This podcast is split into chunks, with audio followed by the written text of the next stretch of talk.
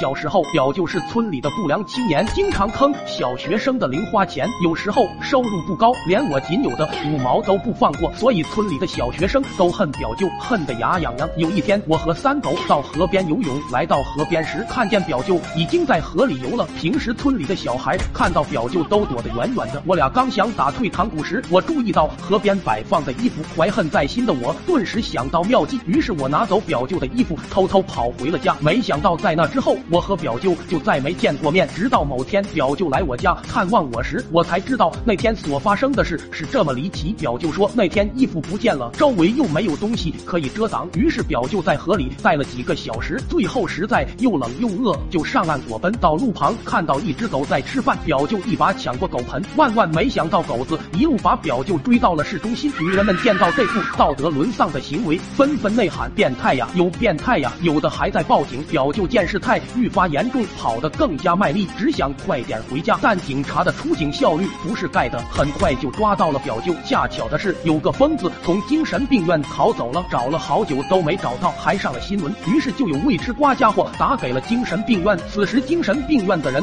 光速赶了过来，一口咬定表舅就是他们要找的病人。但警察这边又不肯放人，说表舅就是个变态，归他们管。两位大佬在街上争得面红耳赤，场面竟开始失控。此时表舅心想，被警察抓了，搞不好会被判流氓罪，判十年八年我就完了。但进精神病院，只要事后证明自己没有病，出来就又是一条好汉。于是表舅开始装疯卖傻，阿巴阿巴的说爸爸的爸爸叫孙子。警察见状，连忙把表舅交给了精神病院的人。我好奇的问表舅，那你又是怎么走上人生巅峰的呢？表舅笑着说，没想到啊，精神病院里面个个都是人才，说话很好听，说房价将来必定大涨，哪家互联网企业只要投资就有回报，巴拉巴拉的说了一堆普通人都听不懂的知识。但我超喜欢里面的，只是真正的疯子被找到了，于是院长就把我赶了出来。为此，我千方百计的想让院长收留我，可院长咋都不肯，说我没什么资格，还把我登上了精神病院的黑名单。在那之后，我便奋发图强，去大城市打拼，把从精神病院听来的理论用在某互联网企业混得风生水起，同时搞起房地产，实现了大伙梦寐以求的财务自由。听完后，我着实佩服表舅啊。